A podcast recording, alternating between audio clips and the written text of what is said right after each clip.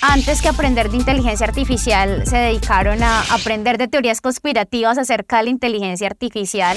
Platzi especializado y la forma en que maneja los contenidos que manejan estos son bastante integrales porque están las competencias técnicas y por otro lado está lo humano.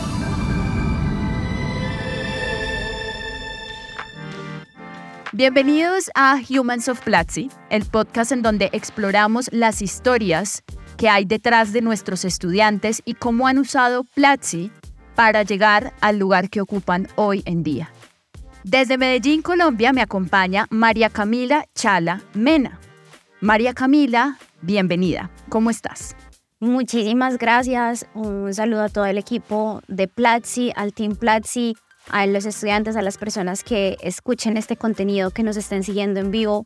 Estoy muy feliz de hacer parte de esta historia y de sumar mi voz a ese tejido colectivo de inspiraciones, de sueños que seguramente trazan el camino para todas esas personas que a quienes llegan estos contenidos, no solamente nuevas generaciones, porque nunca es tarde para empezar y sobre todo nunca hay que parar de aprender. María Camila, cuéntanos qué haces actualmente. Bueno, actualmente soy coordinadora territorial para Antioquia de una organización no gubernamental que se llama Instituto de Política Abierta.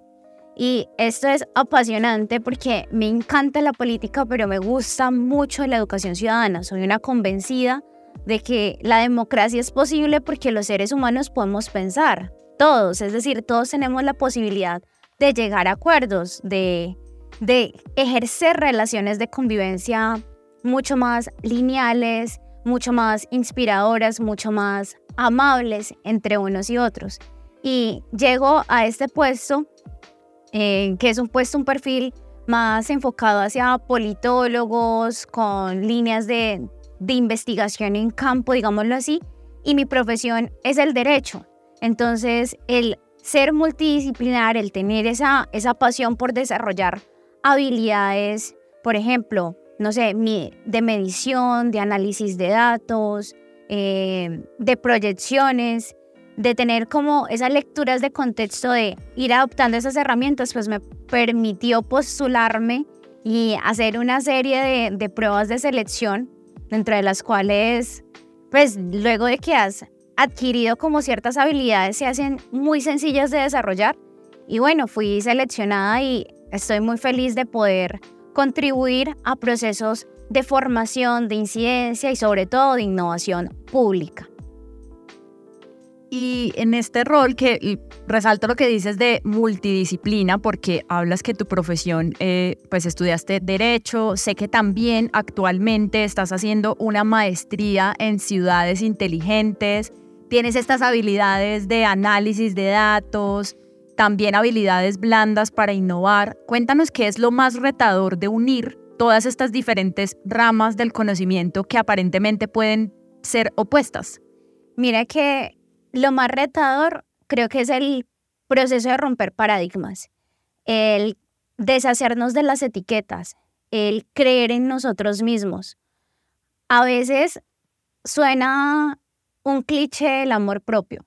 A veces parece que este es, esto es algo que se debe dejar para el final, pero realmente es por donde se inicia, porque cuando nosotros sentimos esa seguridad, sentimos esa convicción por las pasiones que tenemos, por lo que queremos lograr, por lo que queremos construir, por la forma en que queremos experimentar esa, este paso por la vida, pues en ese mismo momento nosotros Creemos que es posible construir cualquier habilidad, sabemos que es posible empezar en cualquier momento y sobre todo que es posible lograrlo. Ahora, cuando nosotros creemos en nosotros mismos y empezamos a trabajar eh, profundamente en nosotros, pues es mucho más difícil de que nos rindamos o que nos dejemos limitar por esas etiquetas que terminan siendo expectativas impuestas por un paradigma que está llamado a repensarse. O sea, imaginemos la tecnología o vámonos al campo de la tecnología y todas las transformaciones que han pasado en los últimos 10 años. Imagínate que alguien dijera en este momento que es imposible tener una cadena de comercio global. Y bueno, estamos en el momento de Amazon, estamos en el momento de Mercado Libre, estamos en el momento de Alibaba. O sea, de pronto hace 15, 20 años ese paradigma te lo iban a comprar algunas personas, en este momento ya no te lo compran. El decir que los abogados solamente estamos para leer códigos o para seguir ciertas reglas y vestirnos con determinadas etiquetas, pues no, o sea, ya no te compran ese paradigma. Además, la inteligencia artificial nos llama a decir, bueno, eh, ya no solamente necesitamos abogados que sepan de código, como los conocemos tradicionalmente, hechos por el legislador, sino que necesitamos abogados que sepan de código de programación, que puedan convertir ese conocimiento en algoritmo que permita agilizar, hacer más eficientes los procesos. Pero imaginemos esas competencias llevadas a cualquier campo, por ejemplo, en el campo de lo público, en el campo de lo social. A veces creemos que los procesos de organización social, de organización de base, los procesos políticos micro están completamente distantes de las revoluciones que se están viviendo como en el marco de, de, este de esta cuarta revolución, valga la redundancia, esta cuarta revolución industrial. Y no, realmente todo está a la par, todo está conectado, todos necesitan tener competencias eh, en análisis, pero también en marketing, pero también en generación de contenido, en cómo redactar, en cómo dar órdenes, por ejemplo, en cómo instruir una inteligencia artificial. Y son competencias que hoy por hoy vienen con un nuevo paradigma que nos dicen, miren, esa visión que se tenía hace 50 años, hace 20 años, de que tú estudiabas una carrera eh, por cinco años, luego te vinculabas a una empresa, iniciabas a hacer una, una carrera al interior de esa empresa durante otros 10 años para ascender a un nuevo puesto y mientras tanto pues eh, buscas una hipoteca para una casa y mientras tanto buscas una pareja y necesariamente te casas hasta, pues ya a este momento no es así. Y tenemos dos opciones, como quedarnos en la crisis existencial, por eso me gustan muchísimo los contenidos de, de habilidades blandas de Platzi, porque ese curso de síndrome del impostor, ese curso de liderazgo para, pues, de filosofía y liderazgo para managers, los cursos sobre inteligencia emocional, sobre manejo de la ansiedad, nos ayudan también como a canalizar ese, esa energía que al, al momento se concentra por tantas cosas que están pasando allá afuera y sobre todo dentro de nosotros mismos que estamos necesariamente conectados con la máquina, con el celular 24/7, con los computadores 24/7, con todo este tema tecnológico de manera arrasadora. Y, y empezar a construir con eso, a hacer con eso, a crear con eso, a darle una utilidad y a encontrar una función y a saber que son herramientas que o nos pueden consumir el tiempo y nos pueden generar una serie de enfermedades en lo mental, en lo físico, en nuestras formas de relacionarnos, o podemos aprender, crear oportunidades, generar proyectos y atrevernos a cosas que en algún momento se creyeron imposibles. Y precisamente, pues Recuerdo que antes de que empezáramos la grabación del podcast nos estabas contando que te emociona mucho todo este tema del e-learning y por eso eh, también decides explorar todos estos cursos dentro de Platzi y ese es otro paradigma que se rompe. ¿Tú por qué consideras que es importante que estas personas que de pronto están buscando nuevas formas de acercarse a la educación y a unir todas estas habilidades y conectarlas, eh, ¿por qué crees que es recomendable que esas personas exploren el e-learning como Platzi, como estas plataformas de educación que creamos juntos aquí entre estudiantes, profesores y el Team Platzi? Bueno, primero que todo, a pesar de las brechas tan grandes que hay en acceso a tecnología y a conectividad en países latinoamericanos, que es donde se concentra Platzi, y en Colombia, de, de donde es pues, el fundador, los fundadores y el equipo base, está el asunto de darle oportunidades a esas personas. Por ejemplo, yo soy del departamento del Putumayo.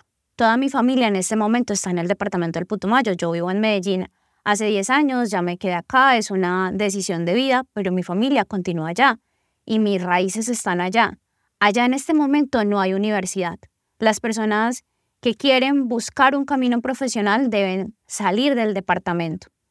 Eso por un lado. Y por el otro, las limitaciones eh, culturales que se generan porque no solamente es falta de, conectividad digital o falta de conectividad a Internet, sino también esa, esa conectividad em, de transporte, de comercio, que impida como abrir esa, esa percepción del mundo. Y el e-learning rompe esas barreras, porque bueno, a pesar de que en estos municipios la cobertura de Internet sea muchísimo menor, hay personas que tienen Internet y hay personas que tienen la posibilidad de aprender desde sus casas, sin necesidad de desplazarse 12, 15, 20 horas de distancia de su familia por, por tierra para poder hacer un proceso de, de formación profesional. El e-learning permite llegar hasta esos lugares y permite llegar con calidad, porque las personas que están creando estos contenidos son personas que tienen el conocimiento, que tienen la experiencia, que han atravesado, que han desarrollado las habilidades, que han hecho el proceso, que están en esta, en esta, en la vanguardia de la tecnología, que es un cambio de paradigma que ya lo estamos viviendo y que debemos abrazarlo o esperar a que nos atropelle y lo segundo no es opción. Entonces, esas oportunidades son valiosísimas. Eh, desde YouTube hay cursos Platzi especializado y la forma en que maneja los contenidos que manejan, vuelvo y repito, son bastante integrales porque están las competencias técnicas que son el pilar de la, de la transformación que estamos viviendo en términos económicos, sociales, inclusive políticos. Y por otro lado está lo humano, lo humano, la formación del ser, eh, la comprensión de la mente, la comprensión de nosotros mismos, porque todas estas cosas eh, saturan, eh, colapsan, y cuando nosotros no estamos bien, pues difícilmente podamos desarrollarnos o hacer cosas o claro. hacer cosas de manera positiva. Ahí mencionaste que claro, esta unión entre estas habilidades blandas o core skills, como se le está empezando a denominar, porque deberían ser transversales a cualquier rol, pero mencionaste una frase y es, las habilidades técnicas son el pilar de esta transformación que estamos viviendo y son esenciales para que personas de ciudades y municipios lejanos como el Putumayo en Colombia accedan a estas transformaciones. Pero háblanos específicamente ¿A qué te refieres con habilidades técnicas? En tu caso, ¿cuáles fueron esas habilidades técnicas que te permitieron alcanzar este rol actual?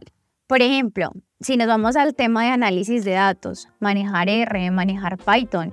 Yo no soy ingeniera, yo vine a aprender, tenía como nociones de, de programación con el SENA y luego llego al mundo de Platzi poder aprender a programar desde mi casa con mis propios horarios de pronto las personas que en este momento estén cursando el colegio y depende de los colegios en los que se encuentren, puedan tener cercanía con estos nuevos lenguajes de programación, de graficación. El solo hecho, por ejemplo, de poder instruir con esta novedad de la inteligencia artificial, de poder generar instrucciones para que estas herramientas sean realmente efectivas dentro de nuestros campos laborales o dentro de nuestros procesos educativos.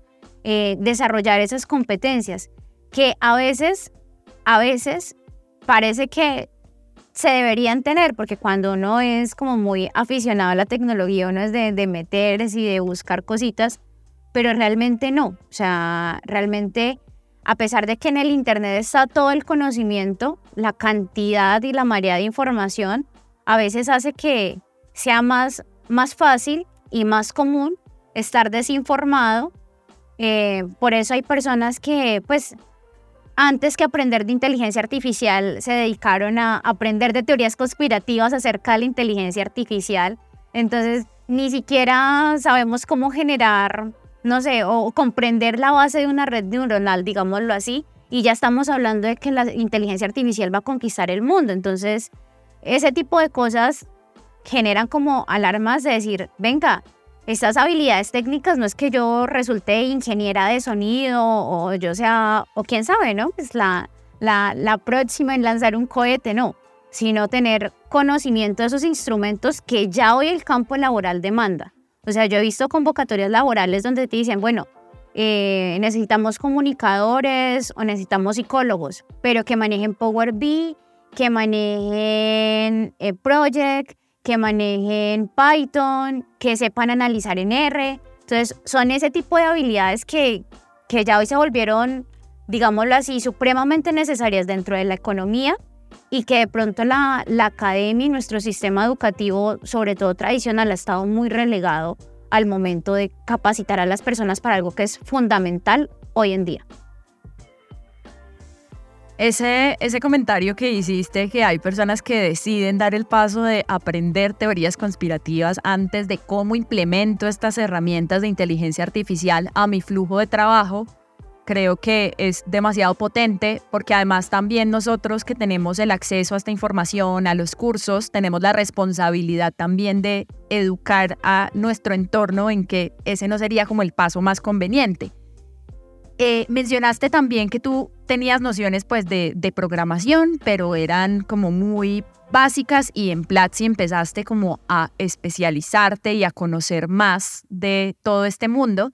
Me gustaría saber qué curso recomendarías o qué escuela recomendarías para aquellas personas que quieren hacer lo mismo, que tienen bases, pero que buscan especializarse un poco más.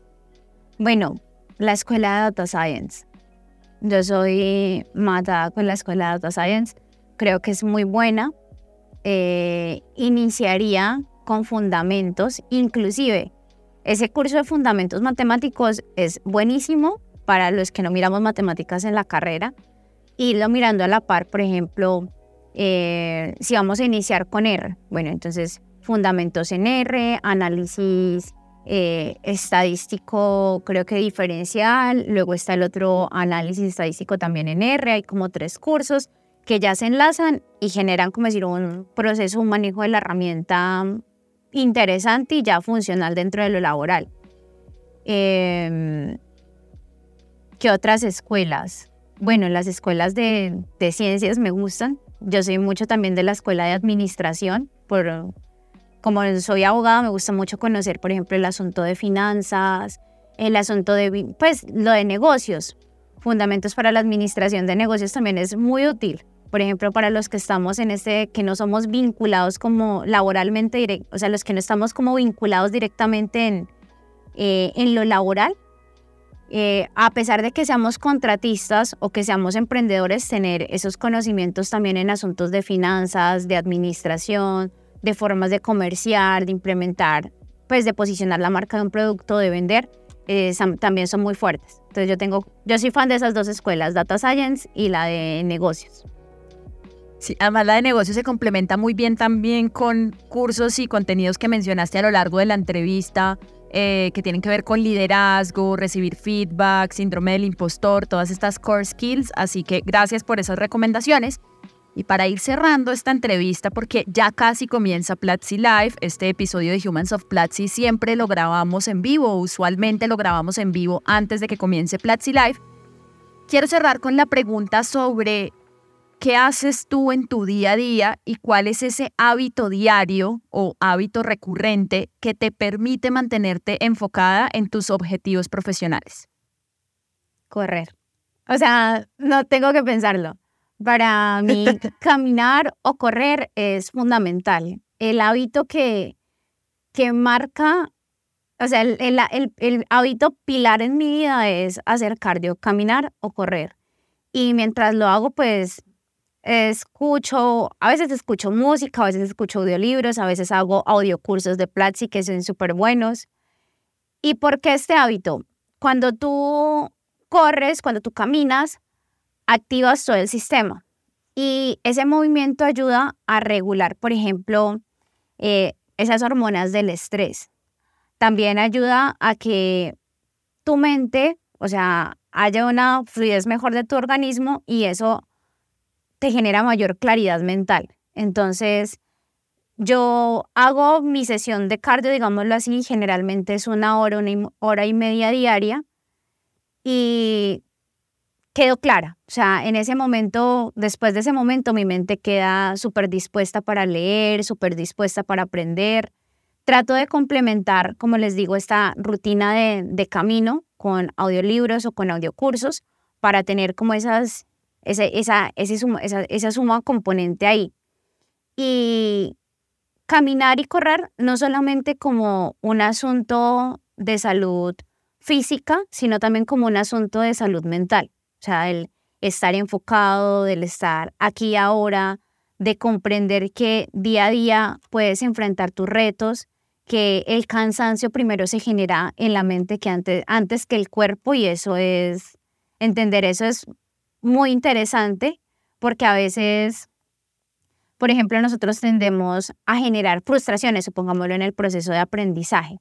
Entonces nos sentimos así agobiados, creemos que eso no es para nosotros, que ya alcanzamos nuestro límite máximo, queremos tirar la toalla y de pronto lo que sencillamente necesitamos es respirar un poco, mirar, salir a observar la naturaleza, mirar el paisaje y retomar y continuar con, con nuestras funciones, con nuestras rutinas, con nuestro proceso de aprendizaje.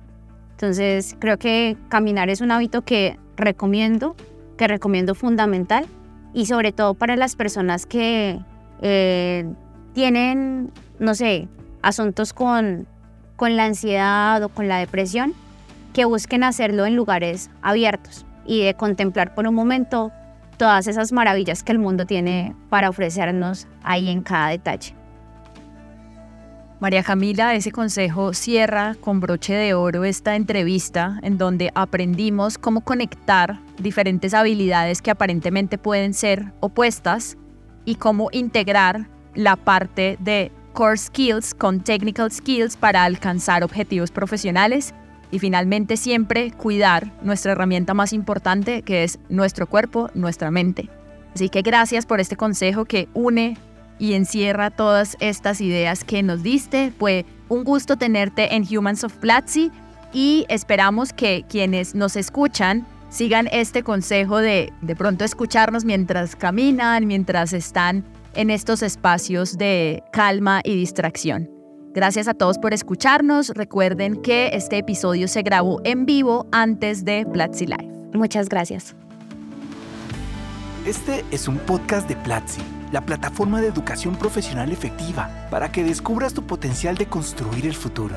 Aquí, en Humans of Platzi, contamos historias que merecen ser contadas, retos que merecen ser reconocidos, aprendizajes que merecen ser compartidos. Historias de las mentes que nunca paran de aprender.